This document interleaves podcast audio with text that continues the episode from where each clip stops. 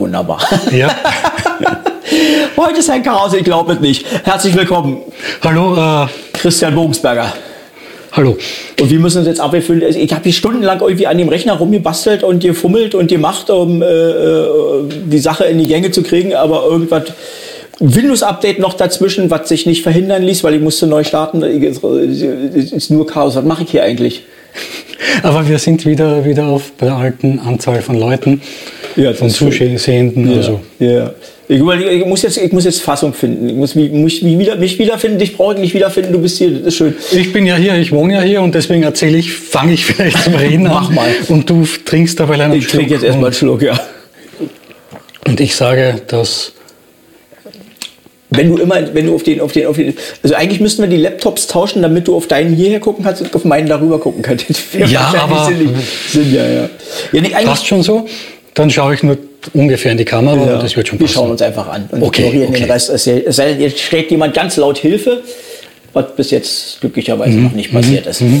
Ähm, ja, eigentlich äh, habe ich, wir hatten uns schon gesprochen in diesem Künstlerplausch, den ich da mache, äh, und wir hatten uns, hab dich dann gesehen, wie du gespielt hast, und, und, äh, und hinterher dachte ich, ja, äh, so richtig wie gesagt immer noch nicht fertig, was der macht. Also Ja. ich, setze ich mich jetzt einfach mit dir hin und du erzählst mir das nochmal, was du so eigentlich machst. Also ich Mhm. Das habe machen wir diesen jetzt Poetry Slam und so ein Kram. Ist, Das war, das war vor, vor langer Zeit. Also, also den habe ich zu, also das war einer der ersten Poetry Slams Österreichs. Aha. Da wusste eigentlich noch kaum jemand, wie das funktioniert. Und der hieß da, da steht der Pokal da oben, den ich gewonnen habe. Äh. Der, der hieß noch, Liter- also wurde als Literaturslam angekündigt in, einem, in Graz im Forum Stadtpark, was ein wichtiges Literaturzentrum war und ist, wo zum Beispiel der junge Peter Handke auch angefangen hat.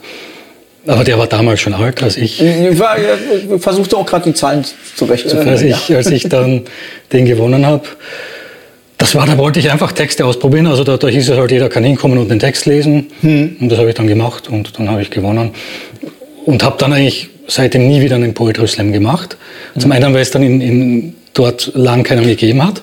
Das war 1996, glaube ich. Ja. Wobei mir bei Poetry Slam hätte ich jetzt aber gedacht, man trägt das vor, man liest das nicht. ist Ja, ja, das war eben damals noch Kinderschuhe. Also der, Ja. der, es veranstaltet hat, hat wahrscheinlich irgendwo gelesen oder gesehen, dass es das in Berlin oder sonst wo gibt. Mhm. Und hat das dann eben auch in Österreich aufgezogen. Da waren dann 25 Leute, die sich beworben haben, also die mitgemacht haben. Publikum gewesen? Oder auch 25? Äh, ab 25 haben gelesen, Publikum war ja, war, war schon War voll, 50 Leute oder Ah, so. so Also, cool. Jeder zwei Das- Freunde. äh, vielleicht waren auch mehr, ich weiß jetzt gar nicht. Also es waren, es waren schon viele Leute und es war mit Applausmessung, also die, die aber analog war. So Applausometer, ja. Ja, ja, da hat er mit dem Ohr so lange einen Strich gemacht, wie er meinte, dass Applaus war. Mhm. Und Achso, es ging um die Länge, nicht um die Intensität. das weiß ich nicht mehr so genau. Also, Die Details hast du nicht momentan. nee, ich, ich war ja auch ein bisschen nervös. Wobei gar nicht so, weil wir hatten jeden Tag auch Klassentreffen. Und ich bin dann hingegangen um 7 Uhr, habe mich angemeldet, dann bin ich zum Klassentreffen für eine halbe Stunde, dann bin ich um 8 Uhr oder kurz vor 8 wieder zurück äh, zum Poetry Slam. Habe dann gewartet, bis ich dran war. Dann bin ich in die nächste Runde gekommen. Also da waren das dann die besten acht oder zehn oder zwölf sind in die nächste Runde und dann was im K.O.-System. Ja. Und dann hatte ich das Glück, dass im Viertelfinale hat eine andere äh, plötzlich zu reimen begonnen. Also, also in der ersten Runde hast du einen, hatten wir einen Text lesen müssen, den wir mit hatten. Und dann zweite Runde hat jeder schnell was schreiben müssen. Da hatte ich dann einen Text geschrieben, wo ich schon die Idee vorher irgendwie so hatte. Und dann musste man halt improvisieren. Und dann hat zum Glück vor mir eine zu reimen begonnen, was ich recht gut kann eigentlich. Und dann ich, bin ich auf dieses Pferd aufgesprungen, habe auch gereimt und habe dann das Finale ganz souverän gewonnen. Ja. War sozusagen deine Muse an der Stelle. So Das war auch so und eben, eben ich, ich, ich war auch wirklich der Lockerste, auch weil ich vorher Klassentreffen hatte und wir dann noch vielleicht kurz über die Lehrer geschimpft haben oder sowas. Und Achso, ich wollte gerade fragen, war das Klassentreffen oder war das die Tränke während des Klassentreffens? Das war getrennt, das war getrennt, aber Graz ist jetzt nicht so groß. Da bin ich dann eben vom Klassentreffen dorthin. Dann Nee, ich meine, du hast doch was getrunken beim Klassentreffen. Nee, ich, so. also schon, aber ich trinke eigentlich keinen Alkohol. Ah. Von dem her äh, hat das keine Rolle gespielt. Okay. Das war nicht die Inspirationsquelle. Nein. Die Inspira Inspirationsquelle war dann wirklich im Finale, da hat es noch nicht diese Videokameras gegeben und so, was schade ist. Mhm. Äh, da habe ich dann halt beschrieben, was so passiert und haben so ein paar Leute so einen Luftballon so in den Raum geworfen und so und das habe ich dann gleich eingebaut und dann haben die Leute gesehen, ich kann spontan mm. darauf reagieren und so und das war dann ja. halt gut. Weil manche hatten wirklich, auch als wir den, den, den spontanen Text schreiben mussten, mussten dann aus ihrer Mappe halt schon einen hervorgezogen. und mm, also halb geschummelt. Bei mir, ja, und bei mir haben sie halt gesehen, das ist wirklich spontan und das war dann wirklich, ja. und es war auch ein, ich habe das genau, das war auch so, da hatte ich am, am, am Vormittag eine Prüfung auf der Uni, Logik war das, und da saßen wir dann nachher noch im Foyer und da lagen die Flyer für den Wettbewerb. Mhm. Und ich habe mit dem Flyer halt so gespielt, weil man halt nach der Prüfung ein bisschen nervös ist oder so und was in der Hand halt hält. Dann habe ich gehört, was habe ich denn da? Aha, Flyer äh, Literaturslam, komm und präsentiert deine Texte. Da habe ich mir gedacht, da könnte ich hingehen und mir das ansehen, was so die anderen so machen. Hm. Und dann irgendwie habe ich mir dann gedacht, da könnte ich eigentlich teilnehmen. Und also manche andere wussten das wahrscheinlich schon Tage oder Wochen ja. vorher und haben sich eben vorbereitet und waren nervös und ich habe gedacht, ach, dann mache ich mit und äh, hatte gar besser irgendwie so. Ja, ja, ja ich hatte man gar keine sich selber. Ich hatte keine Zeit nervös zu sein. Ich hatte auch keine Zeit zu überlegen, welchen mhm. Text nehme ich oder die Texte vorher vielleicht Freunden vorlesen und welchen soll ich nehmen. Was meint ihr? Mhm. Ich habe halt einfach den genommen, wo ich gedacht habe, dass er gut ist. Genau, da hatten wir glaube ich fünf Minuten Zeit und ich habe meinen dann ganz schnell gelesen und bin aber eh nicht fertig geworden. Und habe dann eben aufgrund, aufgrund der Reime ab dem Semifinale vor allem gewonnen. Also ah. ich hatte äh, äh, in, der, in, in, der ersten K.O.-Runde habe ich wirklich mit dem hauchdünnen Vorsprung gewonnen. Ah. Und dann immer souveräner. Ja, wenn es dann erstmal läuft, läuft, läuft ne? ja, ja. ja, ja. Und hatte vorher schon, schon Auftritte als ja, man würde wahrscheinlich sagen Singer-Songwriter oder manche haben auch gesagt, das ist Kabarett, andere sagen, das ist mhm. Ein-Mann-Theater und ich sage immer, ich bin Geschichtenerzähler. Okay. Weil da passt alles irgendwie rein. Ja. Also da hatte ich schon zwei, drei Jahre vorher, also zwei, drei Jahre lang schon gespielt. Vielleicht alle zwei, also vielleicht zwei, dreimal im Jahr, mhm. wie es halt so in einer mittelgroßen Stadt geht. Also da hast du. Da, also du bist nicht rumgereist, du hast versucht, ja, ja, da, da, zu bleiben, ja. Ich wäre auch rumgereist, aber da gab es auch noch kein Internet. Und da, da wusste man eigentlich gar nicht, wo man spielen könnte. Ich muss gerade mal kurz. Okay. Er nervt mich hier wieder. Aber es gab, gelegentlich habe ich dann schon außerhalb von Graz okay. gespielt, wenn irgendwer, ein Studienkollege oder so, der vom Land kam, gesagt hat, ja. komm doch mal zu uns da und dahin, dann, dann habe ich das schon gemacht. Aber mhm. an sich war das damals hauptsächlich in Graz und hauptsächlich in den Kinderschuhen noch, mhm. meine Programme. Aber ich habe von Anfang an so eineinhalb Stunden Programme mindestens gehabt, weil ich gar nicht wusste, dass man kürzer spielen konnte. Ich habe das halt, halt, so gemacht, wie, wie die, die, ich, die, die Profis, die ich auf der Bühne gesehen habe. Und da war das auch noch nicht so mit drei an einem Abend oder so. Open Stages gab es da noch lang nicht. Und dann musstest du halt, wenn du spielst, und da konnte ich ja auch dann nicht zweimal das gleiche Programm spielen. Das hatte das Stammpublikum dann nicht so gutiert. Nee. Dann habe ich halt so alle halben Jahre mit ein paar neuen Songs dann zwischendrin und so. Hm. Einmal im Jahr ein neues Programm. Also du machst das so gewechselt mit. Also so wie auf der CD ist es, glaube ich, auch gewechselt, ne? Zwischen Text und Musik so ein bisschen. Also ja, mm, mm. wobei diese Texte, die auf der CD sind, diese Art von Texten, die habe ich erst ab 2006, glaube ich, geschrieben, 2008 herum. Hm.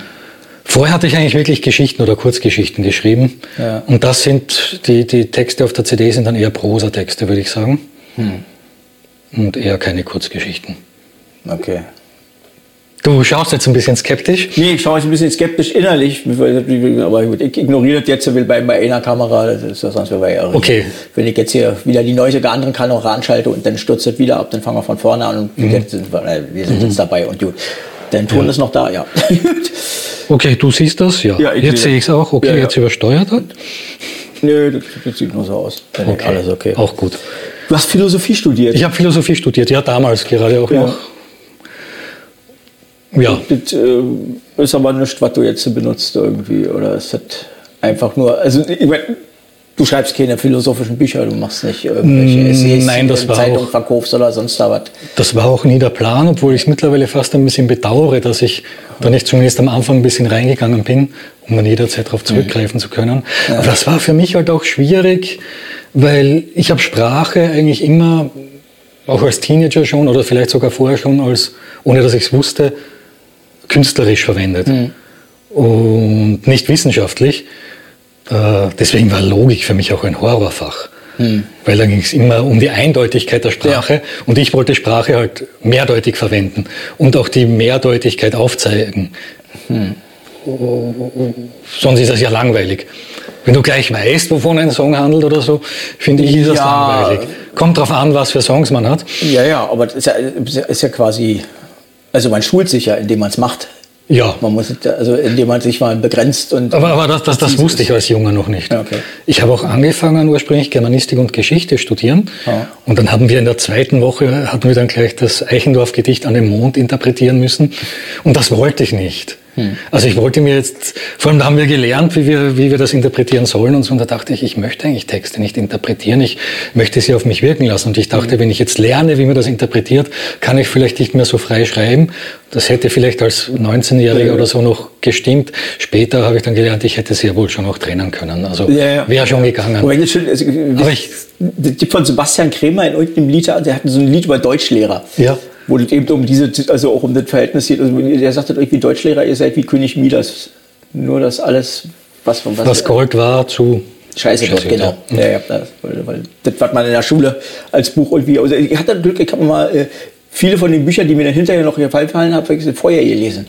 Ja. Da hat mich das nicht gestört, was die dir erzählt haben. Okay. Das hat dann funktioniert, aber. Und den Rest habe ich einfach nicht gelesen. Bruno Apitz habe ich mir, glaube ich, geklemmt. Sagt jetzt nicht, was? Nein. Nackt unter Wölfen, das ist so ein antifaschistisches, sonst was. Wir haben Ulrich Plenzdorf gelesen in der Schule. Der Name sagt mir was. Das war also das waren DDR-Schriftsteller. Ja, ja, das war die Legende von Paul, Paul, Paul. Wir haben gelesen, den, mag sein, wir haben gelesen, die neuen Leiden des jungen W, w genau. Äh, ich glaube, der hat, der hat die, äh, wie heißt die, Legende vom, vom, vom Glück ohne Ende oder irgendwie sowas, Geschichte von Paul Paul. Hm. Ja, der war schon ich habe nicht so aufgepasst in der Schule. Ah ja, habt ihr euch doch drum. Das, das war, das war der, der einzige DDR-Zugang, der mir jetzt einfällt, den wir in der Schule hatten. Wir hatten, hatten wir einen Böll? Oder einen Gras? Ich glaube nicht. Gut, Böll war ja Westen. Ja, ja, ich, deswegen überlege, was hatten so, wir im Osten, so. was aus dem Westen? Ach so, Gras gilt eigentlich als Westler, gell? Ja, ja, der ist Westler. Mhm, mhm. Ich weiß nicht, ob wir sowas hatten, also kann ich mich jetzt nicht erinnern, aber gut, ich habe nicht Abitur gemacht, sondern bis, bis der 10. Vielleicht haben sie dann hinterher ein bisschen offener agiert. Keine Ahnung. Aber weil Gas kommt doch aus Danzig, oder? Ja, aber ist dann wahrscheinlich. Ja, also der Stimmt, ist, der, der war ja der, der war hat sozusagen, der ist immer über uns rüber. Und der war ja dann freiwillig am Schluss, oder? So als, als Jugendlicher. Der war irgendwie freiwillig. Der hatte ja irgendwie so diese, diese genau. Nummer hier tätowiert und niemand hat es gesehen oder so.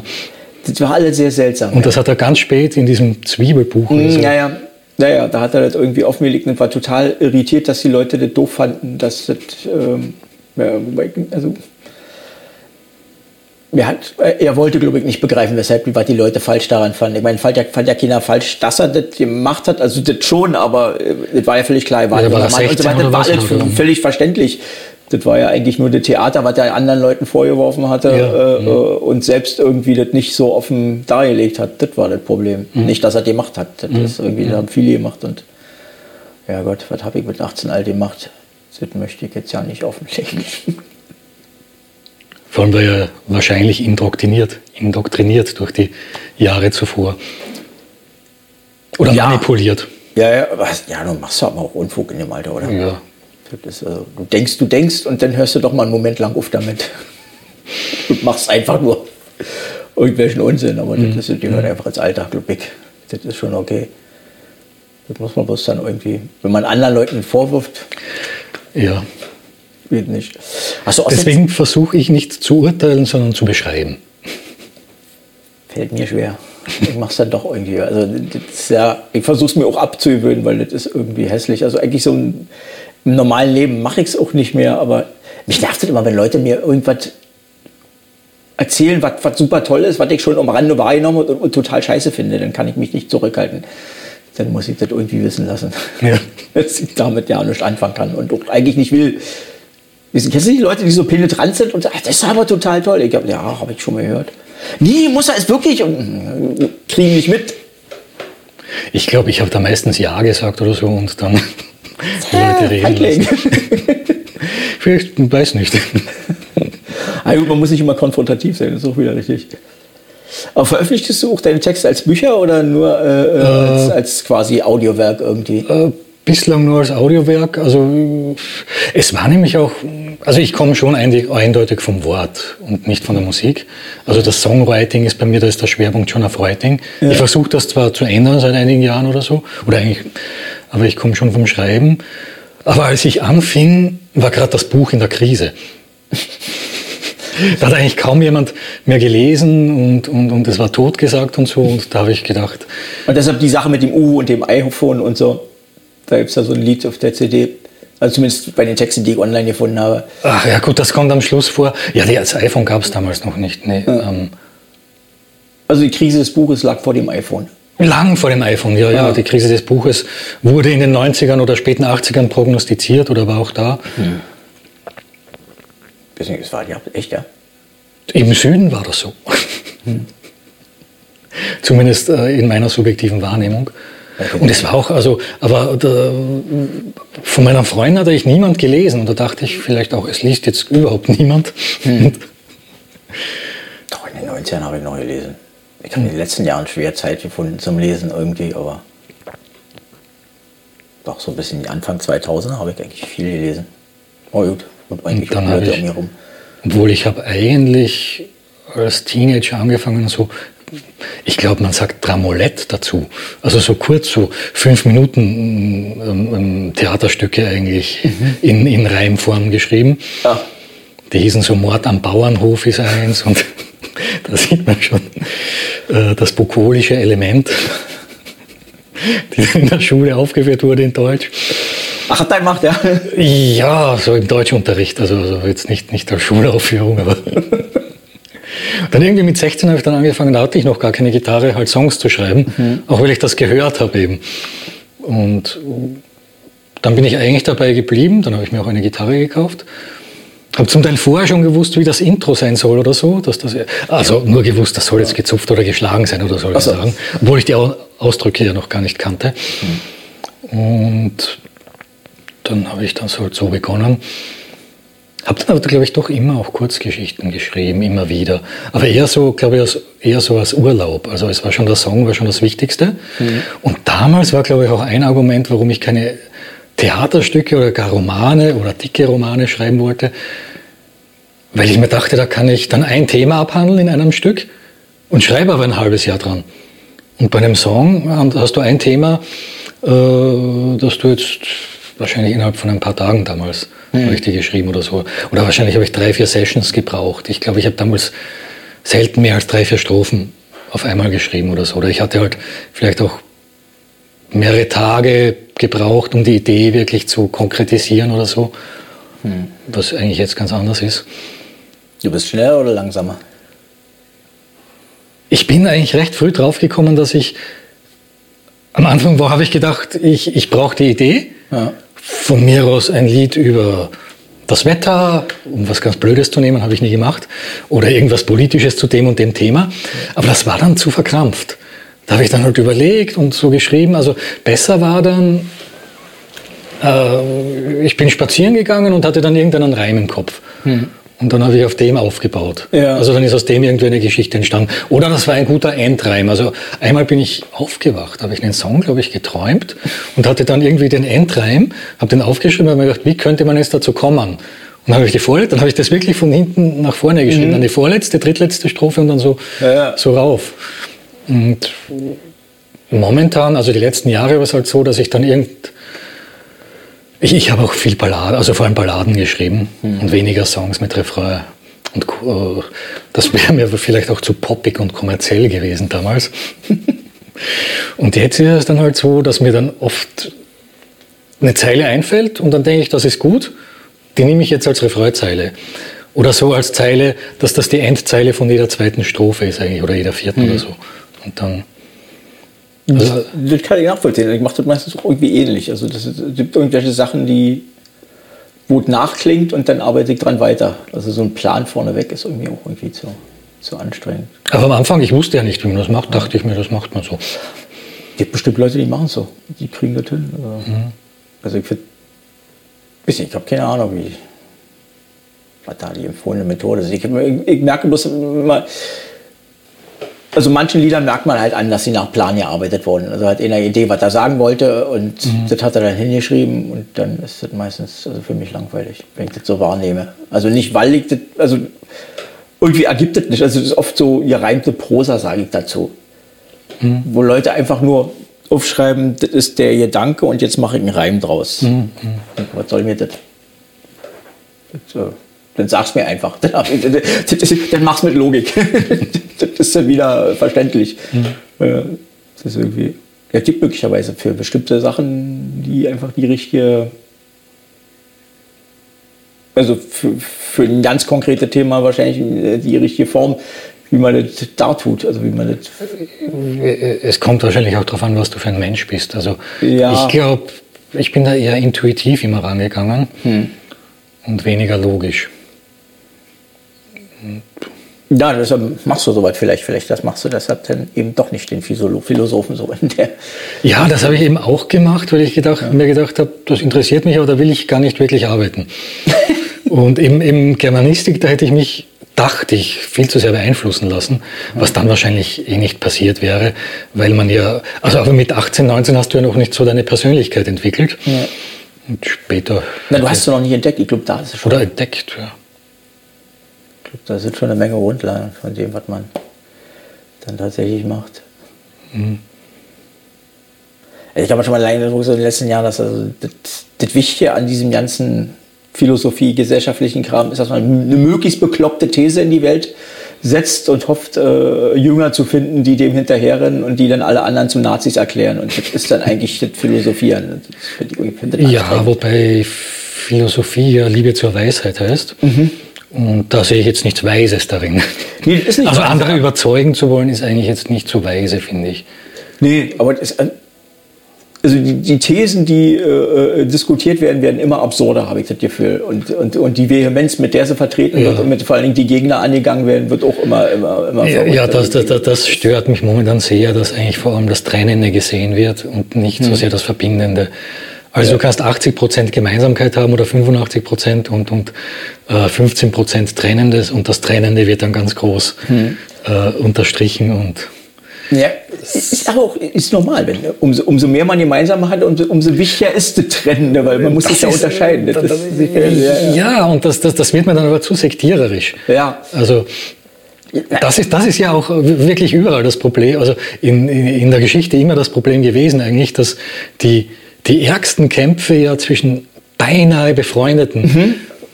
Ja, ja, also von mir aus, das, das, von mir aus die katholische Kirche und die, die Katarer ja. oder eben die, die, die maoistischen Splittergruppen in den 70ern, die ich nur im Nachhinein mitbekommen habe.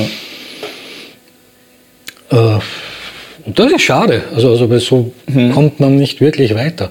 Aber vielleicht ist es auch gar nicht Sinn der Sache weiterzukommen. Naja, ja, also, naja, man kommt weiter damit, sich ja. den Kopf einzuschlagen, das ist schon irgendwie, ja. Mhm. Aber da weißt du dann, also, naja, eigentlich, ich kann es verstehen, wenn man was zusammen machen will, dass die Unterschiede eine Rolle spielen. Bewegt sich da was? Ne, bewegt sich, okay, gut. das, weil man, dann muss man ja gemeinsam irgendwo dran arbeiten, aber weshalb kann man, das ist halt dadurch dass versetzt, dass, ja, siehst du, jetzt, jetzt hm? Hast du verpasst. Okay. Ah, jetzt ist was, jetzt was Zeit gleich. Ja. Ähm, wo jetzt stehen geblieben? Äh, genau, ja. wenn du, wenn du an irgendwas arbeitest, musst du, musst, musst du ja irgendwie zumindest für diese Ziele einen gemeinsamen Weg finden. Ja. Aber ansonsten kann man auch die Leute in Ruhe lassen und denken lassen, was man will. Also, man, also Musik also das hat, in den USA ist das jetzt viel irgendwie, dass irgendwelche Firmen dazu gezwungen werden, bestimmte äh, Worte zu benutzen oder nicht zu benutzen, sich an bestimmte Leute zu wenden oder nicht zu wenden. Und was soll der? Wenn es um Schokolade essen, Sport oder sonst was geht, mhm. wenn das eigentlich nicht das Thema ist. Das ist also, mhm. lass die Leute machen, was sie wollen. Das, ich verstehe es nicht. Also verstehe, ich verstehe es schon, ich finde das scheiße. Ja, es wird halt schon autoritärer immer. Ja, so totalitär auch. Also, mhm. Es muss, alles, muss alles sein. Also deine Socken müssen zu deiner Haltung passen. Mhm. Das irgendwie, hab, wir, haben, wir haben in der Straße zwei Leute, die haben eine Bundesfahne raushängen und fünf oder sechs mit Regenbogen fahren. Ich finde die beide scheiße. Das, das, kann man am Nationalfeiertag. Also ich finde schon, man kann auch mal seine, seine Meinung zeigen. Mhm. Das, das, dafür gibt es Tage. Sagen wir mal Nationalfeiertag mhm. oder wenn Sport ist, mhm. Olympia ist das auch okay. Aber das muss man nicht jeden Tag den Leuten unter die Nase reiben, was man für einen politischen Standpunkt hat. Ja, vor allem hat ja eigentlich nicht nur diesen einen Standpunkt. Nicht, ne? Also man hat ja mehrere Standpunkte und ist ja auch eine Persönlichkeit, die sich, mhm. die hoffentlich komplex ist. Also die sich aus, aus, aus, mhm. aus vielen Persönlichkeiten so zusammensetzt.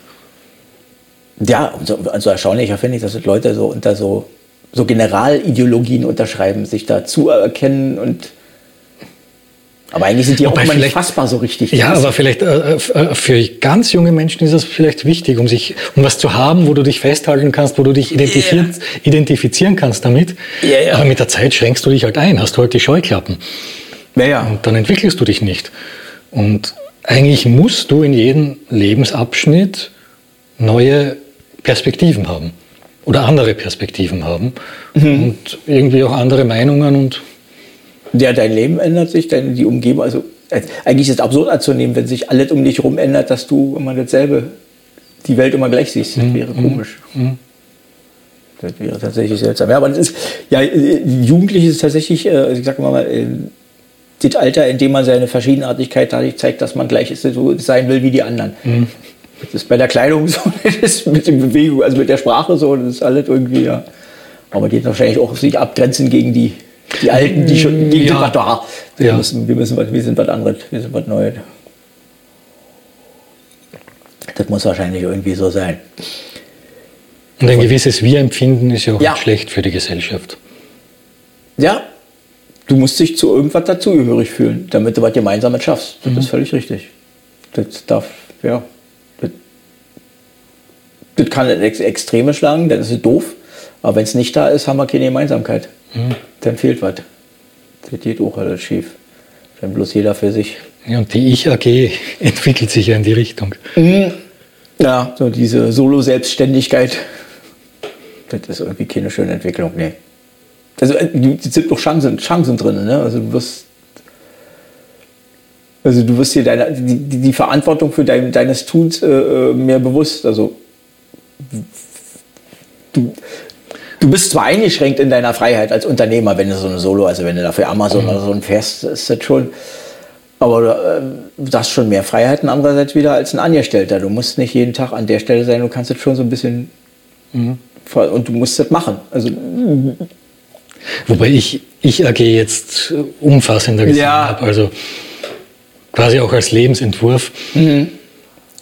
Das heißt, und das ist, also, also ich, ich war als Student auch politisch immer wieder engagiert und ja. da gab es in Österreich noch die Zivildienstkommission. Also da musstest du, wenn du nicht zum Bund wolltest, also es gab sowieso noch die Werb oder gibt nach wie vor die Wehrpflicht, ja. nicht so wie hier.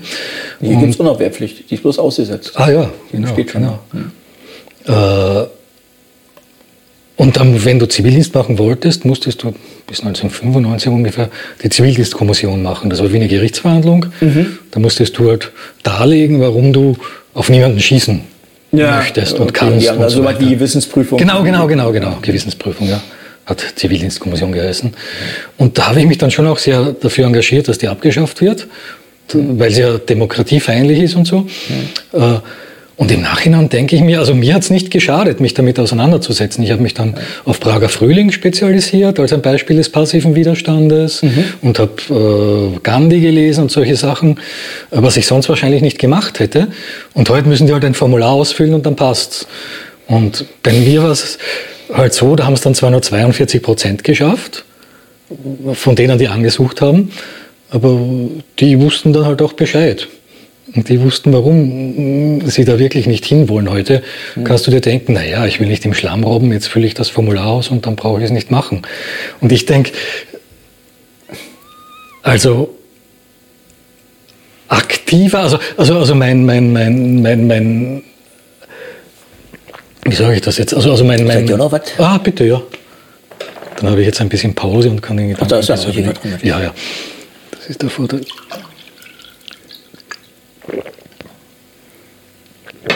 Ich glaube, viele, viele haben das als, auch als verschwendete Lebenszeit empfunden, diesen Armeedienst, oder? Ja, ist das wahrscheinlich auch. Also es gibt ein paar, die fanden es total toll. Die wollten wieder zurück, aber die meisten haben gesagt, ah, Ich meine, es war auch beim Zivildienst, es gab eigentlich keine sinnvollen Einsatzstellen damals. Nee. Ich weiß nicht, wie es jetzt ist. naja. Oder zumindest, zumindest jetzt keine, wo du jetzt wirklich aktiv pazifistisch arbeiten konntest. Ach so, naja, Und du musstest, du musstest dich eigentlich als Pazifist deinen Pazifismus prüfen lassen. Mhm. Und natürlich durftest du zum Beispiel keinen Jagdschein haben oder sowas. also kein richtigen. Ja, und oder, oder, oder, oder auch kein Wirtshausschläger sein oder sowas. äh, aber das war ich eh nicht. Aber dann, Also sagen, ich schlage nur Österreicher. ja, wir waren ein neutrales, oder sind nach wie vor ein neutrales Land. Oh, na gut, okay. da ist das vielleicht eh die richtige Antwort.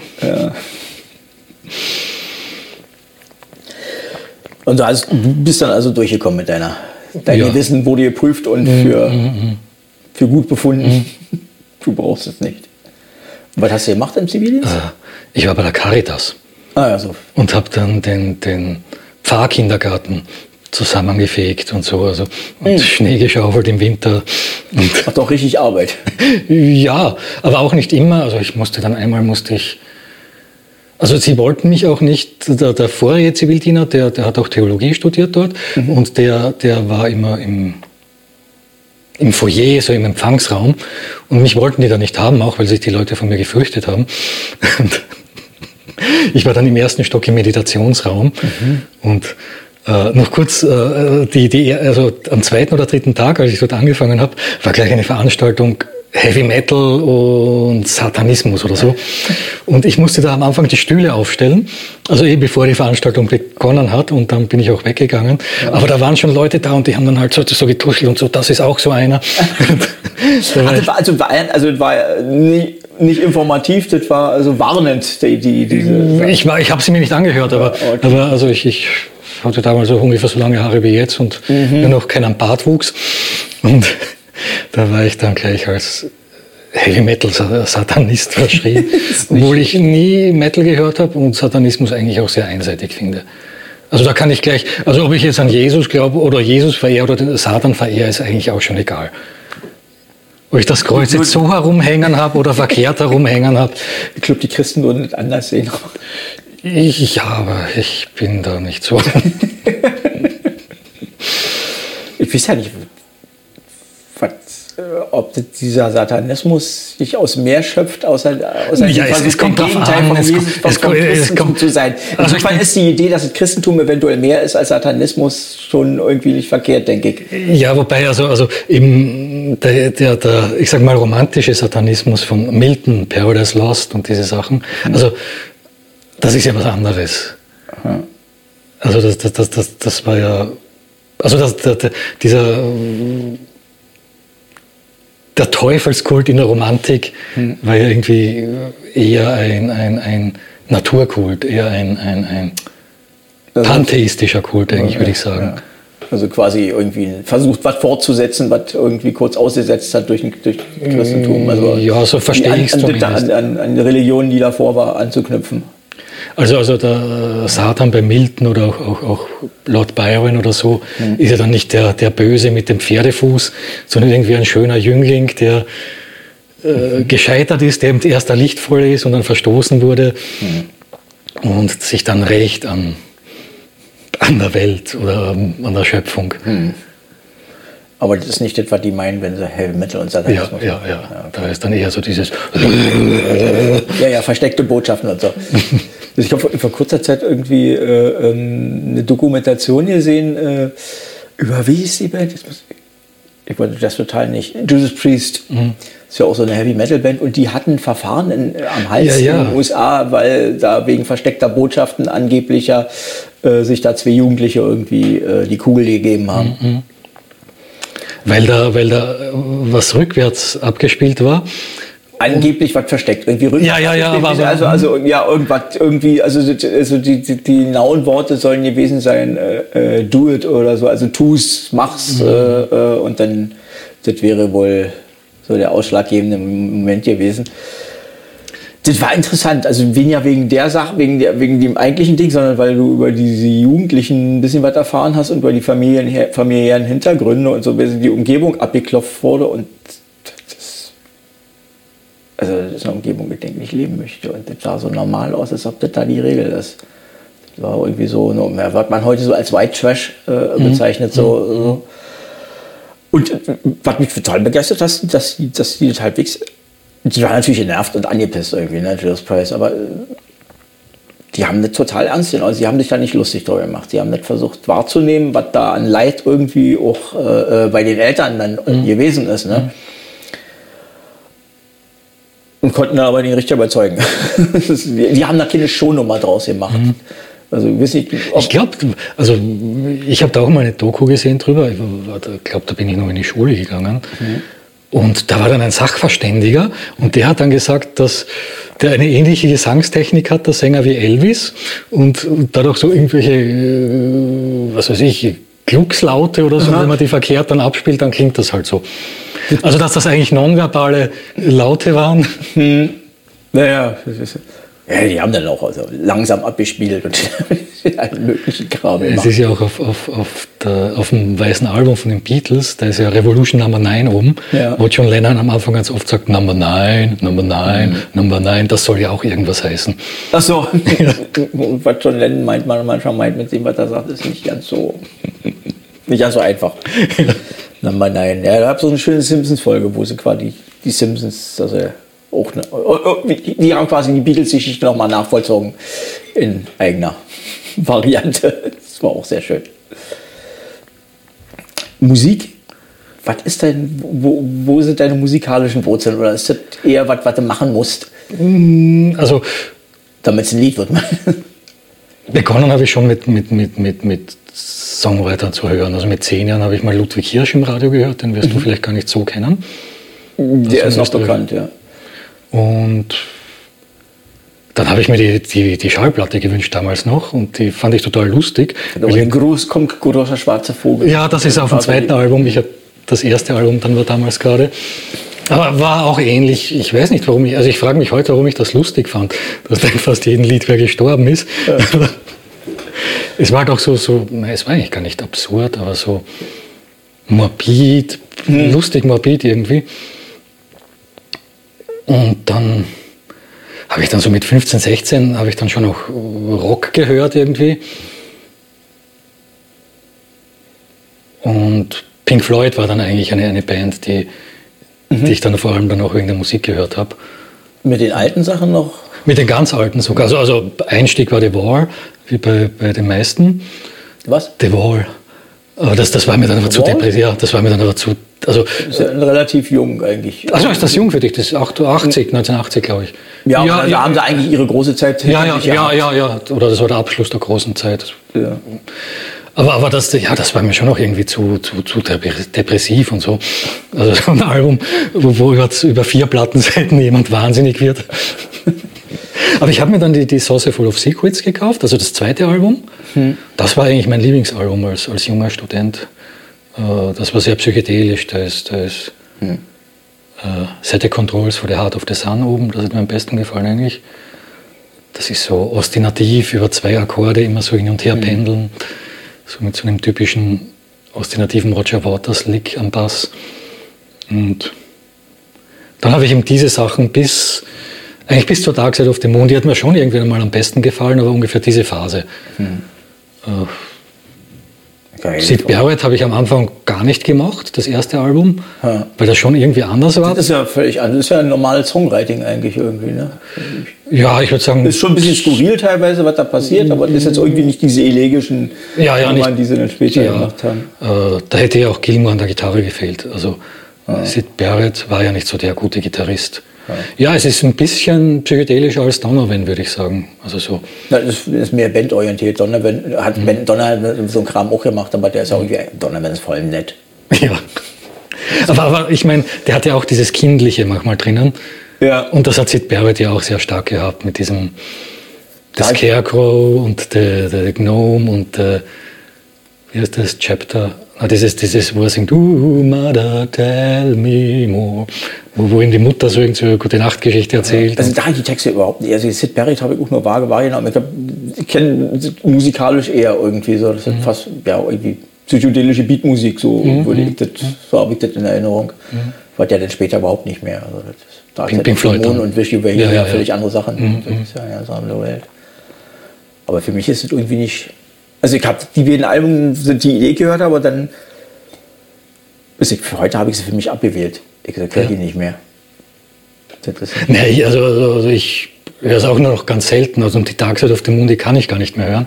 Hm. Also da freue ich mich dann über die ersten paar Töne und dann denke ich, na super, jetzt kommt wieder der Ton und dann kommt der und der und dann kommt der Effekt dazu. Also weil ich schon auswendig kenne. Hm. Ja. Das war damals, war, war Eric Johnson, der das gemacht hat? Eric Johnson? Der, das, das, das ist ja vor allen Dingen, also, klanglich ist vor allem das Werk eines Produzenten. Das ist ja nicht, also Pink Floyd ist nur ein Teil der ganzen Nummer, aber das war. Ah, das war der hat Alan Parsons. Ja, ja, genau, irgendwie so. Mhm. Alan Parsons selber, ja. Hat, hat die Produ äh, of the Moon hat Alan Parsons ja, produziert. Ja, ja. Der hat auch diese, diese, diese ähm, ähm, tickenden Uhren eingebracht. Erik Johnson, ich meine sowieso jemand, also egal, ja, aber ja, mhm. Also die tickenden Uhren. Ja, die hat er vorher irgendwie mal aufgenommen, so für einen Test-Demo, so um zu hören, wie Stereoanlagen klingen oder so. Dann hat er das gleich eingefügt und das war schon wichtig fürs Album, finde ich. Also ja, ja. Ich habe auch irgendwo die Quadrophone-Version rumliegen als, als, als, also als, ähm, wat, wie hat man heute 5 zu 1 irgendwie. Ich habe es mhm. auch nicht geschafft, mir das in so einem Umgebung mal anzuhören. Aber das, das werde ich mir dann doch noch mal mhm. irgendwann gönnen. Nein, wenn ich irgendwo ein 5 zu 1 System findet, mal zu machen. Weil das war, ich glaube, ursprünglich ist es so aufgenommen. Ne? Oder weil das hier war es vier in, in vier. Also eins haben sie Quadrophon jedenfalls auch aufgenommen gehabt. Mag durchaus sein, ja. Das ist ja mal mit so einem Kram rumexperimentiert. Aber am besten hat mir dann, dann die zweite Seite von der Medal gefallen. Also diese eine Nummer Echos, die 22 Minuten dauert. Nein, da ist überhaupt keine Erinnerung mehr drin. Die, fängt so mit einem Klavierton an, immer der gleiche und der baut sich dann auf und dann passiert, dann kommt eben so, so elegische Gilmore-Gitarren und dann schweift der Song in was ganz was anderes ab und am Schluss kommt er dann wieder zurück zum einen Klavierton. Aber deine Geschichten mit sowas verbinden oder sowas selber versuchen, ist nicht deine? Mm, würde mich schon auch interessieren, aber da bräuchte ich dann halt auch die geeigneten Leute. Ja.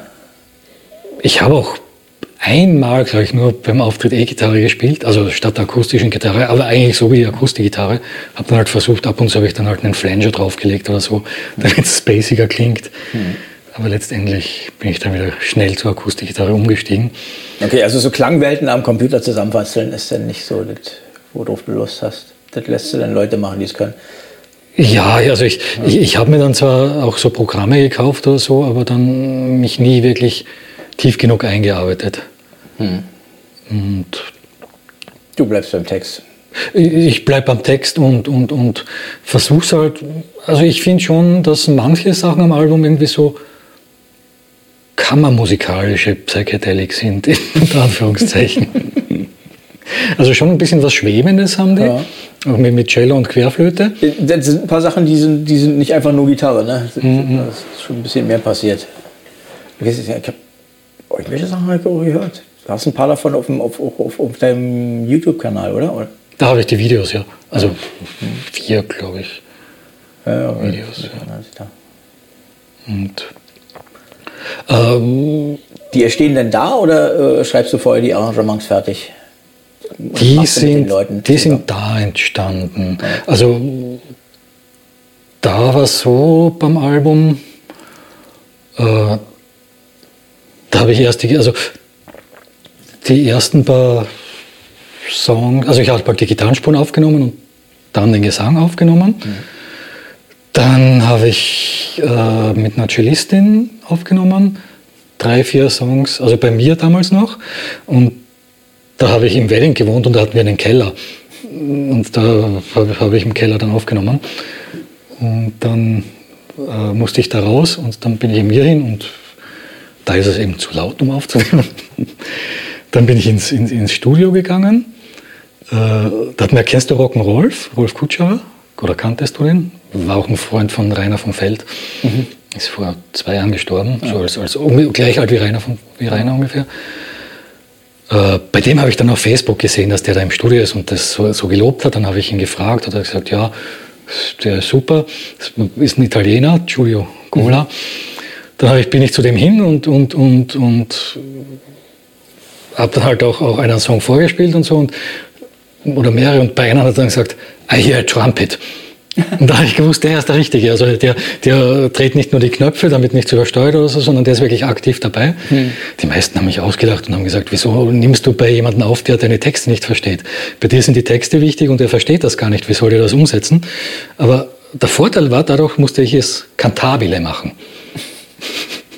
Und, und, und wir haben uns dann wirklich auf die Musik konzentrieren können. Ha.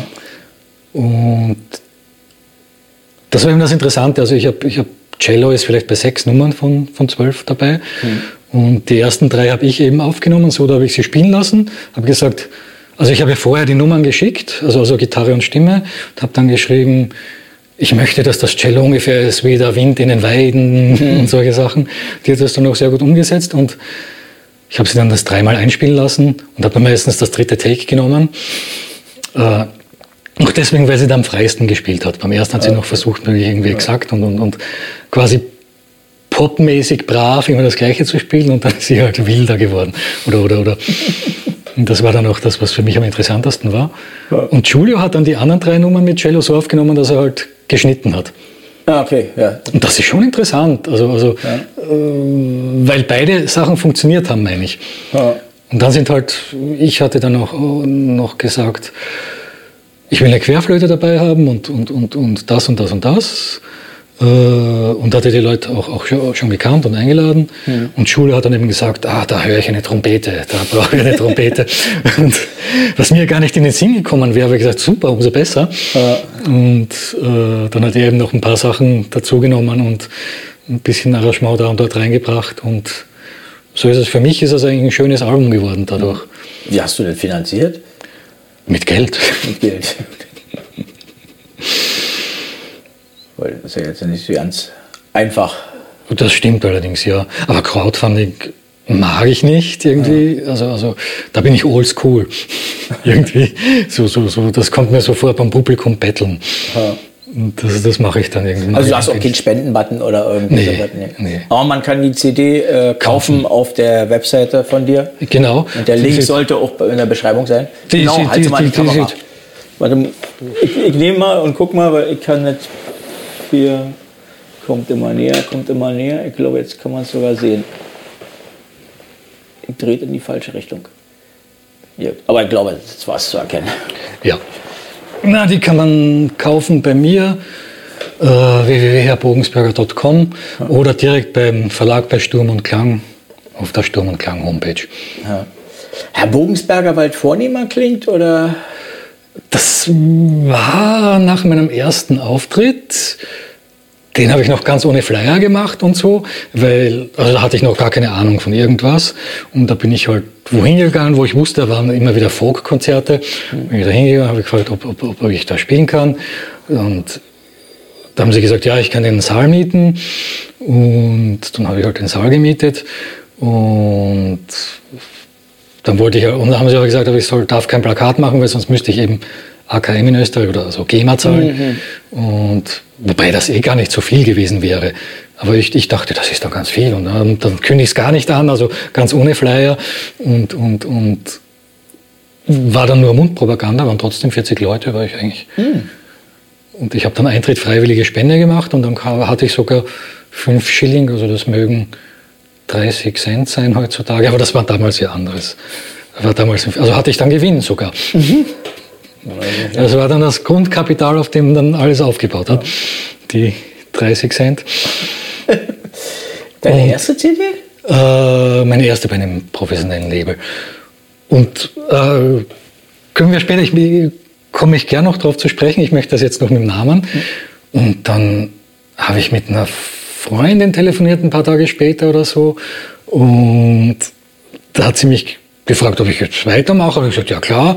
Und die hat, hat sie mich dann gefragt, wie ich mich nenne.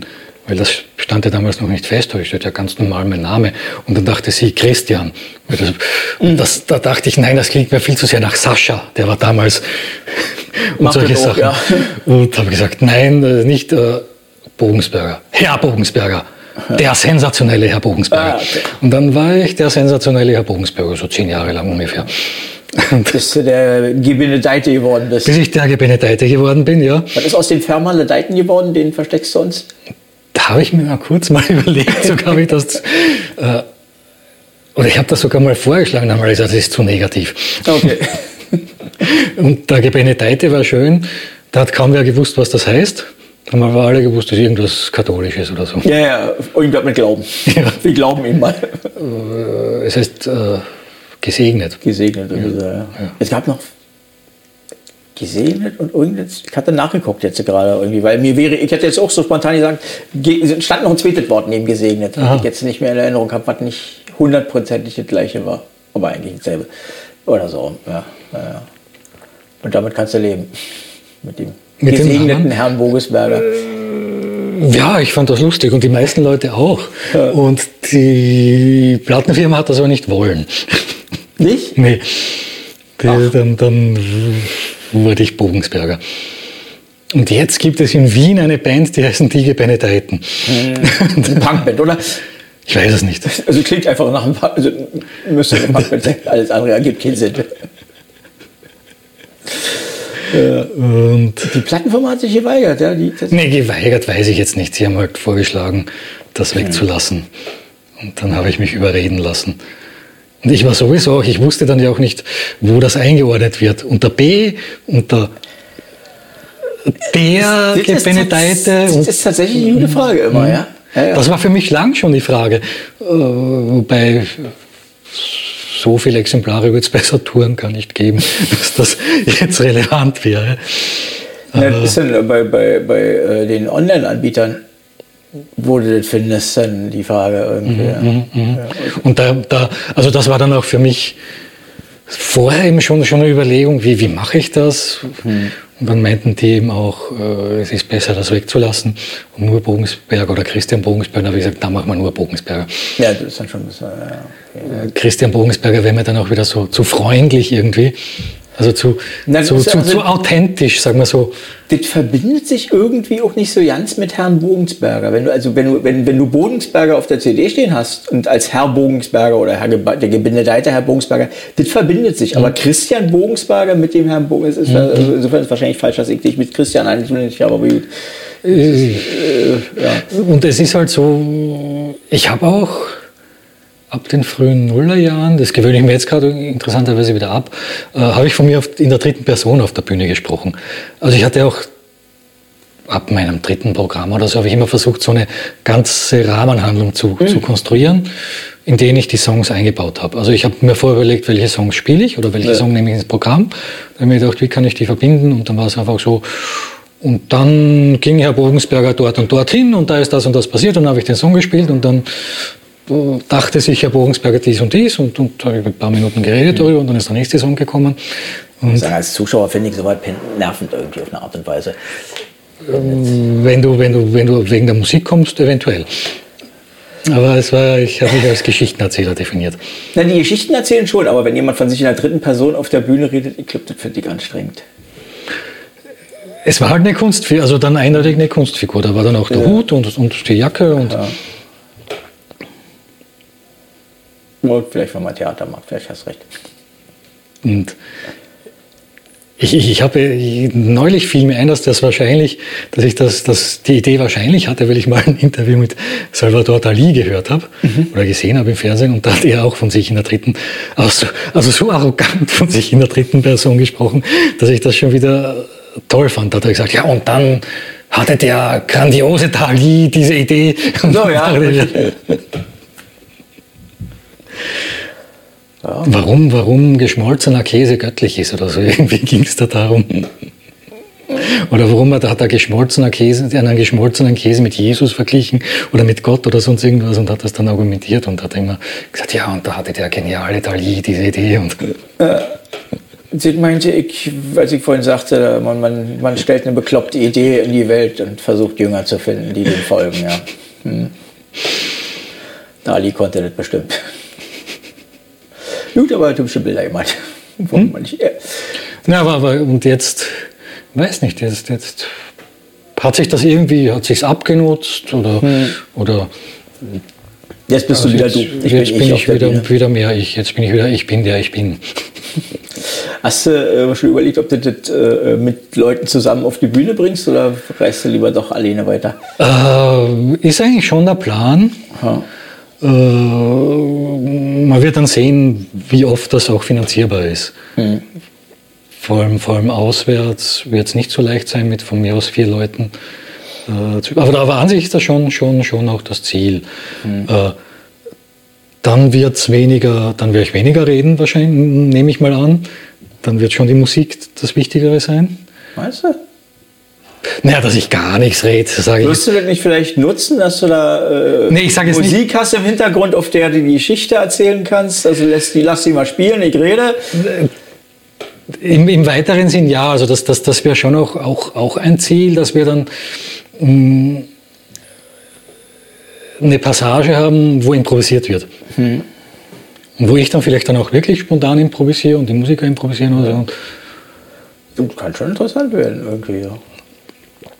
Kann natürlich auch vielleicht So- so, so wie- gehen, aber die Chance ist immer. So wie Grateful Dead haben in ihren Sets immer so im zweiten Teil ein- eine Passage, die heißt Drums. Da, die haben ja zwei Schlagzeuger. Ich weiß, ja. es ja- Äh, äh, da haben die beiden 10 Minuten oder 5 Minuten oder 15 Minuten, je nachdem, am Schlag auf, auf Percussion improvisiert.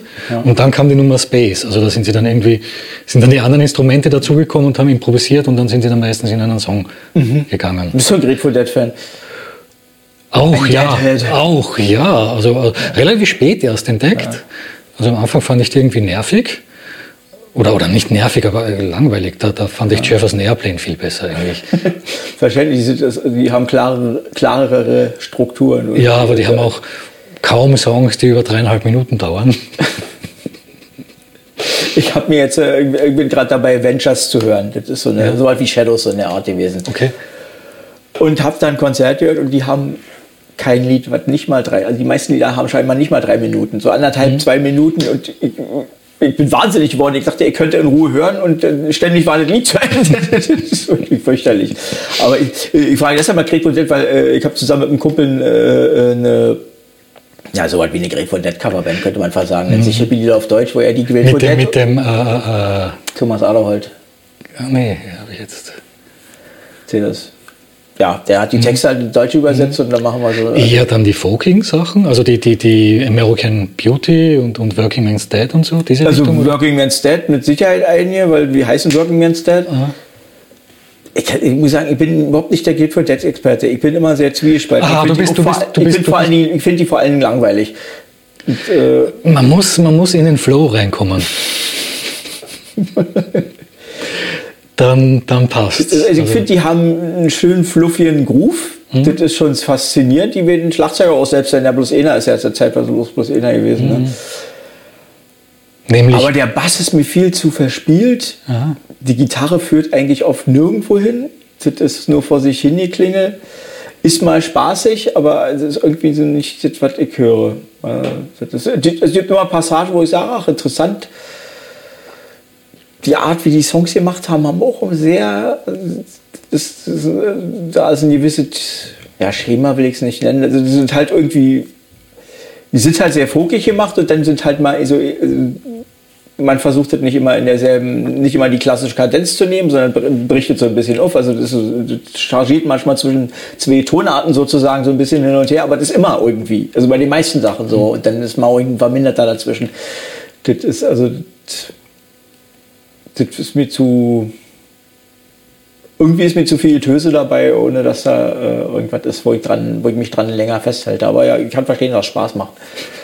Äh, es gibt ja viele so Jam- Jam-Bands irgendwie, die sowas dann auch später gemacht haben. Also, wobei sie waren ja vor allem in den ersten Jahren eine reine Jamband eigentlich. ja. Also da haben sie, oder da haben, da haben sie eher so, so Blues A&B-Nummern äh, gecovert. Da hat noch, noch Big Bang gesungen. Der, der erste Organist, bei denen ist ja immer der, der, der Keyboarder gestorben. Ja, davon Weiß habe ich ich- gehört, dass da irgendwie einer. Äh, Drei sind drei, ja. gestorben. Also einer ist auch ausgestiegen und ist dann bei einem Autounfall gestorben.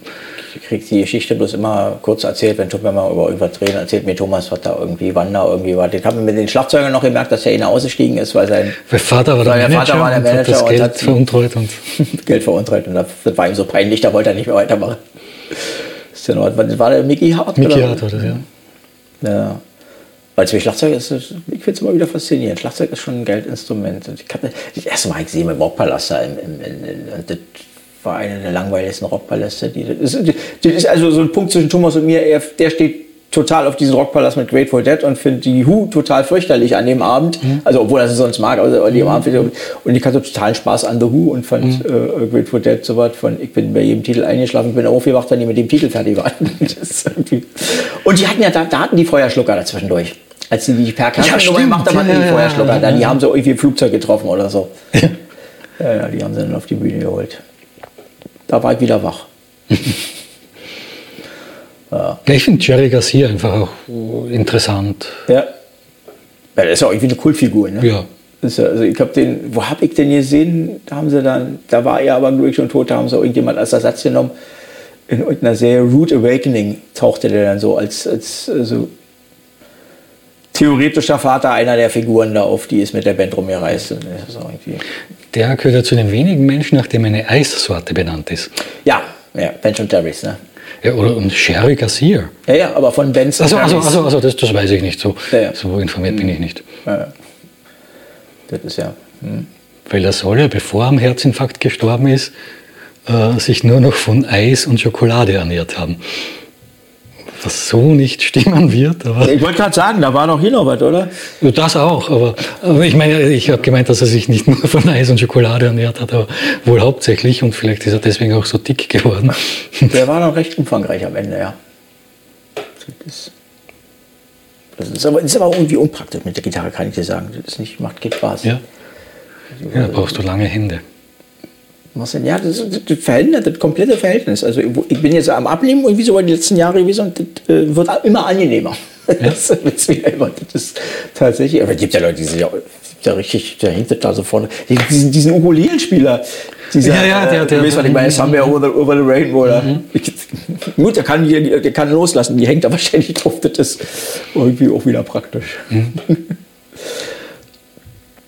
Also Ja, Pink Floyd, Grateful Dead ist hoch und Ja, wobei eben bei Grateful Dead bin ich auch immer wieder im Zwiespalt. Also es gibt, ich finde sie live besser als im Studio, muss aber jetzt auch nicht jede. Also ich bin jetzt nicht so der Deadhead, dass ich jedes Konzert habe. Aber ab und zu dann finde ich schon. Ich glaube, das geht vielen. Also höre öfter, dass, dass, dass, dass die Leute eher die Konzerte mögen als das, äh, äh, die Aufnahmen. Das ist wohl immer irgendwie so ein bisschen problematisch.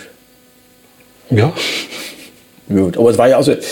Bei Kiss war es ja auch so. Die haben, also die haben ihren Erfolg haben die mit einer, mit einer Live-Aufnahme gehabt. da bin ich nicht. Die angeblich Also ja nicht so live ist, wie behauptet wurde, aber das ist ja ein anderes Das war oft so in den 70ern, dass Ja, da im. Studio noch viel getrickst wurde. Die haben, wann müssen wohl eine der ersten gewesen sein, die wirklich massiv gemacht haben. Denn also Ja. die, äh, die haben einen riesen Erfolg gehabt und haben auch einen super Produzenten dafür. Wer war das? War das Bob Katz? Oder war das Bob Esrin?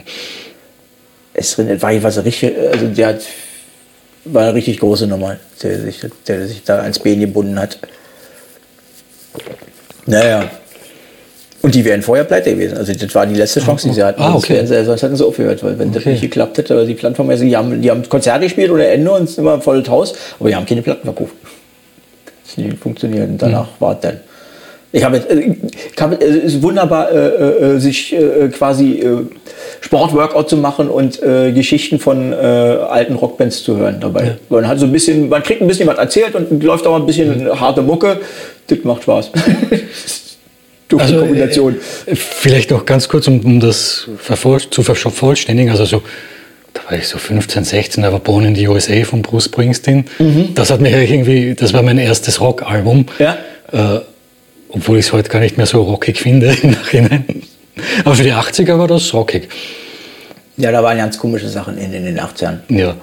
Und dann, dann bin ich irgendwie auch auf die Stones gekommen.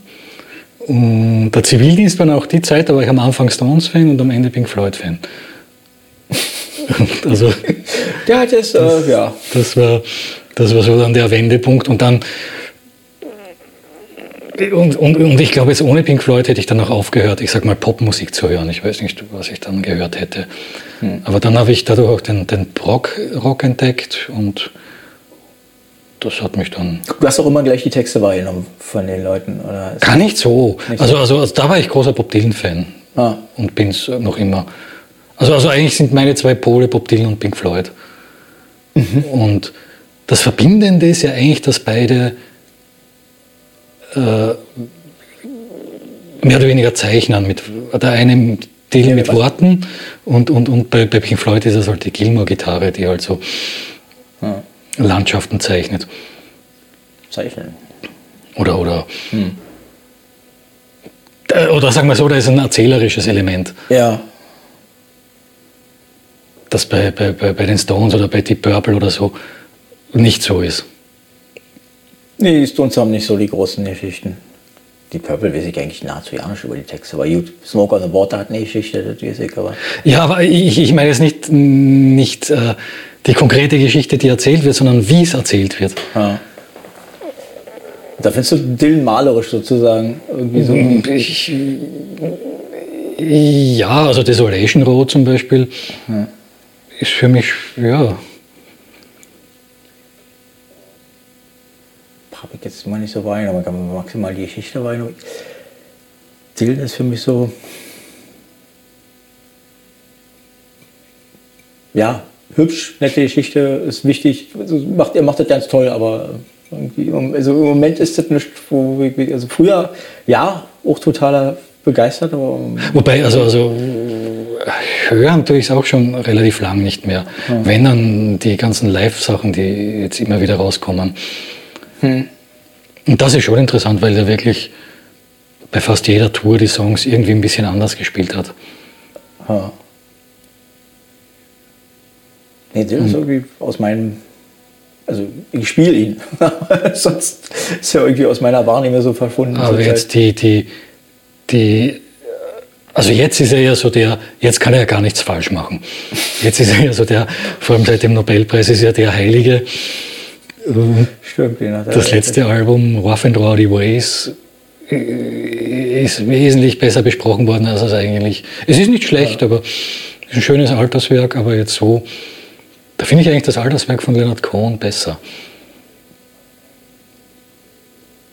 Jetzt habe ich wenigstens noch wahrgenommen, ja. Dylan habe ich von den letzten Platten überhaupt nicht gehört.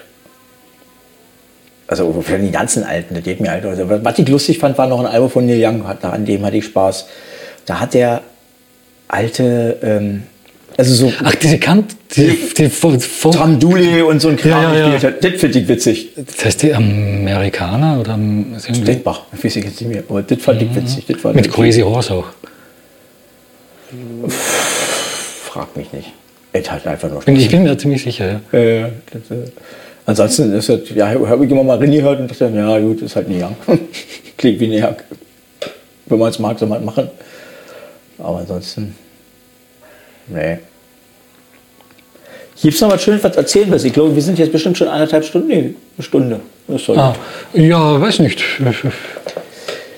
Fragen gibt es keine? Nee, Fragen gibt es offenbar keine. Wollte keiner was wissen. Äh, Hört da noch einer zu? Kannst du gerade sehen? fünf. Nach Fünf. fünf, na, ist doch immerhin. Ja. Ja. Äh, fragt um, ja, Was sind deine Pläne jetzt danach? Du gehst auf Tour. Oder soweit das die Umstände zulassen. ja, das ist eben jetzt die große Frage, was, was im Herbst kommt. Ja. Aber eigentlich schon, ja. Und, und jetzt, jetzt bin ich gerade auch am Abchecken, mit, mit welchen Leuten, mit wie vielen Leuten, äh, wie kann man das machen. Also, also ideal ist halt, dass ich, dass ich vier Leute habe. Wenn die Gage ganz gut ist, äh, spielen wir zu viert. Wenn sie ganz schlecht ist, spiele ich allein. Und sonst meistens mit ein, zwei anderen, wer gerade Zeit hat oder, oder, oder Aber du hast jetzt noch keine kre- konkreten Tourpläne oder so. Äh, noch musst du alleine machen oder hast du Leute, die für dich. Äh, vorläufig alle, alleine. Aber ich, ich nehme gern jemanden, der das für mich macht. Weil das ist eine scheiß Arbeit, diese Rumtelefoniererei. Das nervt ja so was von. Dann. Und dann durch Deutschland, Österreich oder alles, was Deutsch spricht, Schweiz. Schweiz wäre natürlich, ich, ich habe im Jahr 2000 mal, ich habe mal einen Schweizer im Urlaub kennengelernt. Mhm. Und der hat mir dann zwei, drei äh, Auftritte verschafft. In, der war aus Bern, mhm. also in Bern und Umgebung. Das war toll. Also zum einen war da wirklich sehr offenes Publikum, sehr ja. neugierig, sage ich mal. Mhm. Und die zahlen gut. Das ist nicht verkehrt, dann brauchen sie auch nicht neugierig sein. Auch wenn es zusammen geht. Aber das ist noch besser, ja. Also, das, das ja. also würde ich gern machen. Schauen wir mal. Also ist jetzt aber, aber nichts geplant. Also jetzt schaue ich hier mal, dass ich hier mal was äh, weitermache. Also du könntest jetzt nicht sagen, wo du der nächstes Konzert wäre, da hast du. Nee. nee. Ist, also ich, ich habe da auch den, den, den also die CD ist im April, Ende April, 23. April, glaube ich, erschienen. Mhm. Und da war auch noch gar nicht wirklich abzusehen, wann der Lockdown aus ist. Und dann habe ich mich da mal, habe ich dann geschaut, dass ich in Graz, in meiner Geburtsstadt, wo ich da auch war, im Lockdown ein Konzert mache, eine CD-Präsentation mache. Die hat dann, das hat dann zum Glück hingehaut, kurz ja. nach dem Lockdown. Das war auch gut für den Verkauf, weil da kennen mich ja doch die meisten Leute. Ja. Und sind gekommen und haben die CD gekauft. Und dann wollte ich hier in Berlin, wollte ich es ursprünglich in Friedrichshain wo machen, also da habe ich fix gerechnet damit. Die haben dann aber im Sommer jetzt doch keine Konzerte gemacht, weil eben die Auflagen mhm. nicht, die nicht zusammengepasst haben mit denen, was sie sich vorgestellt haben. In Friedrichshain wo? Im Nirgendwo. Nirgendwo. Das ist, ja, im, das ist äh, in der Nähe vom, vom, vom Berghain. Mhm. Also Helsingforser Straße so. Okay. Das ist, Frei, das ist Freiluft oder was? Oder ist das, das, äh, das ist ein, trägt auch den Namen, oder heißt der Verein auch Lockdock, das war so ein alter um Rangier, Rangierbahnhof, äh, wo die jetzt auf mehrere Ebenen haben, wo sie eben ihre Büroräume haben oder auch Theater spielen und solche Sachen und auch Konzerte machen. Aber eigentlich kann man da auch am Dach stehen und, und, und dann in den Garten spielen. Oder auch unten im Garten spielen. Und, oder könnte man. Ja. Äh, machen sie jetzt aber im Sommer nicht. Weil wegen, wegen, wegen, wegen den Corona-Auflagen. Ja, das, das, das, hm? das, wird noch lustig. Ja, das war auch für mich immer irgendwie so, so, so die Frage, soll ich auch, auch bei Festivals, zum Beispiel beim, beim Liederwege-Festival oder so, wo Ute jetzt spielt, glaube ich, mhm. Ende August. Das ist jetzt demnächst, ne? Ende, ich glaube 28. August. Ja, könnte sein. Äh, war auch so die Frage, soll ich mich da jetzt bewerben? Und dieses Jahr, vielleicht, wenn Sie mich nehmen, dieses Jahr vor einem Drittel der Leute spielen, die kommen dürften, oder warte ich lieber noch ein Jahr und spiele dann? Na, hast du vielleicht schon die nächste CD, oder? Hä? Hast du dann vielleicht schon die nächste CD nächstes Jahr? Uh, hoffen wir es. Also Material hätte ich genügend. Ja, ja. Hm? Und wirst du in dieselbe Richtung gehen nochmal, oder? Musikalisch oder doch? Also es wäre nach, unmittelbar nach, nach dem Album habe ich mir gedacht, es wäre schön jetzt mit dieser Formation, dem Produzenten, noch zwei, ein bis zwei Alben zu machen. Mhm. Also das war eben sehr spontan alles. Es wäre schön mit den Leuten auch, auch zu proben, die Songs zu arrangieren. Mhm. Äh, jetzt ist der Produzent wieder in Italien, in Verona. Äh, Gibt es bestimmt auch ein Studio? Ja, ja. Das wäre das wär natürlich auch schön, dann mit, mit, mit der Band nach Verona zu fahren. äh, man wird sehen. Also es, es, es kann auch sein, manche Texte sind jetzt ein bisschen, haben jetzt ein bisschen was Mittelalterliches, sage ich einmal. Hm. Einer heißt, die Lerche sei mein Wappentier. Ich weiß gar nicht, ob ich den überhaupt draufnehme, aber der heißt so und das klingt für mich mittelalterlich. Klingt schön, ja. ja, ja. Und so. vielleicht, also da, da hätte ich gerne eine Drehleier dabei irgendwie. Ja, da gibt es eine, ja. Das, das, also vielleicht, vielleicht, vielleicht geht es mir ein bisschen dann in die Richtung, aber schon akustisch, glaube ich. Da schließt sich jetzt wieder der Kreis zur Pink Floyd-Frage. Ja. Aber es wäre schon auch mal interessant, mit, mit, mit Schlagzeug und E-Gitarre was zu machen. Äh, muss ich schauen, ob ich die Stimme dazu habe. Da habe ich da vielleicht die größten Bedenken. Gut, es muss ja nicht gleich Rock sein. Ja, also wenn ich an diese ganzen Folk-Rock-Bands denke, die sind ja auch relativ. Ja, aber ich will, ich, die Eagles-mäßig will ich jetzt nicht sein. Nee, ich dachte jetzt eher an die Briten. an, an, an Also Fairport Convention und so, ja. Gut, ja, die haben, also, also wenn, dann soll es eben schon auch psychedelische Effekte drinnen haben. Ja. Wenn E-Gitarre und Schlagzeug, dann, dann musst du auch manchmal äh, äh, ein Phaser auf der, auf der äh, äh, äh, Snare sein und, und vielleicht ein Wawa oder, oder, oder solche Sachen am, am, auf der Gitarre. Und, Wawa ist ein schönes Ding, ja. Genau, ein schönes Spielzeug. oder, oder, oder, oder Delay und, und solche Sachen. Nicht gleich so wie die Edge. Da fehlt mir die Bono-Stimme, die will ich auch gar nicht haben. Ja, also einmal U2 reicht ja auch. Eh. Wir haben es ja schon zweimal. Wer ist die zweite? Coldplay? Oder? Nee, eine fährt hier lang. Achso, okay, okay. Und da wird man eben sehen, also, also momentan denke ich, also es wird eher akustisch sein, vielleicht wird es das auch für den Rest meines Lebens sein. Schauen wir mal. Also, äh, spielst du bei allen Liedern mit? Oder lässt du dich bei einigen auch begleiten nur? Ich spiele bei allen mit, aber ich glaube, beim Machen ist die Gitarre recht leise gemischt. Ja, weil das ist irgendwie irgendwas, was ich glaube ich noch nie gemacht habe, so richtig. Also, dass Nur ich mich von anderen habe begleiten lassen. Das ist ja auch irgendwie ein interessanter. Also für mich war spannend auch im Studio, da hat es dann gleich nach zwei, drei Tagen mal irgendeine Frage gegeben, wo er das anders ge- gesehen hat als ich. Da habe ich dann mal insistiert, dann hat er auch, dann habe ich mir gedacht, was mache ich jetzt? Bestehe ich jetzt drauf? Da habe ich gesagt, nein, er ist der Produzent, er entscheidet. Und dann war das für mich klar. Es waren aber noch zwei, drei andere Sachen, wo ich gedacht habe, das hätte ich jetzt anders gemacht. Da habe ich gedacht, halt den Mund, das ist sein Job, er ist da der Boss und das habe ich dann auch irgendwie genossen. Dass ich da dann die Da muss man sich drauf einlassen können. und es war dann auch so, meine ich, dass er tatsächlich recht hatte. okay. Das, na gut, das ist eine Vertrauensfrage, total. Also es, es, es, es war, ich hatte und habe auch nach wie vor ein tolles Team, auch, auch mit dem, der die Videos gemacht hat. Äh, ich hatte eine tolle Vocal Coach. Frau dabei im Studio, die mich gepusht hat und, und dann auch gesagt hat, mehr Beckenboden und, und, und äh, mehr gegen den Gaumann singen und, und, und ein bisschen Kopf weiter zurück. Und Das ist natürlich praktisch, wenn da jemand hast, der wirklich Ahnung hat, also wie von der, der reinen Technik. Ist das praktisch. Hast du irgendwelche Ausbildung in der Richtung oder Ich hab nimmst du mit, was am Rande vorbeikommt? Nee, ich habe also, das erzähle ich jetzt in jedem Fall noch. Äh, jetzt müsst ihr, ihr könnt ja schon abschalten, die, die sagen, eine Stunde reicht, äh, die können, Und morgen So. noch mal reinschalten. können morgen noch mal reinschalten. Da verabschiede ich mich jetzt und sage danke fürs Zuschauen und Zuhören.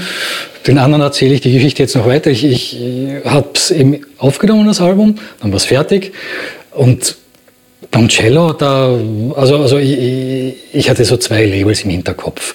Eins war eben Sturm und Klang, das Label von Konstantin Wecker. Das zweite war Ahuga, das Label von, von, von, von Götz Wiedmann, das eher punkig ist. Oder punkig, aber, aber dreckig, sagen wir so. Ja. Oder was ich jetzt positiv meine. Äh, Und nach, nachdem das Cello im Kasten war, habe ich mir gedacht, na, das könnte fast reichen für Wecker. Und dann war die Querflöte auch dabei. Ich habe gedacht, ja, jetzt ich probiere es bei Wecker erstmal. Und bin dann hin und habe es im, im Nachhinein ein Konzert gegeben. Und er hat sich dann auch tatsächlich angehört und, und hat mir dann zurückgeschrieben, dass er sehr angetan ist von der musikalischen Umsetzung, dass er aber die Texte nicht versteht. Ah.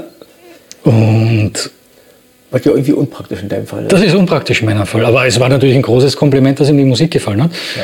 Und dann habe ich eben Unterricht genommen, um meine Technik zu verbessern, um, um, um, um klarer zu artikulieren und zu sprechen. Und das hat dann länger gedauert als gedacht. Hat sich aber total bewährt. Ich habe es ihm dann geschickt und dann war er auch total, hat gesagt, er versteht jetzt jedes Wort. Habe ich gesagt, 50 Prozent davon des Lobes gebühren meiner Gesangslehrerin. Hat er gesagt, ja, ich soll sie von dem Grüßen lachen. Hat sie fein gemacht. Und da war der Italiener schon in Italien wieder, da musste ich ihn nach Verona schicken. Ist ja heutzutage kein Problem. Aber und da hatte ich dann schon, schon, schon äh, äh, Gesangsunterricht, wirklich von einer, von einer, äh, die klassischen Gesang in Dresden sogar studiert hat. Das ist aber dann auch anstrengend, wenn du so spät erst dann damit einsteigst.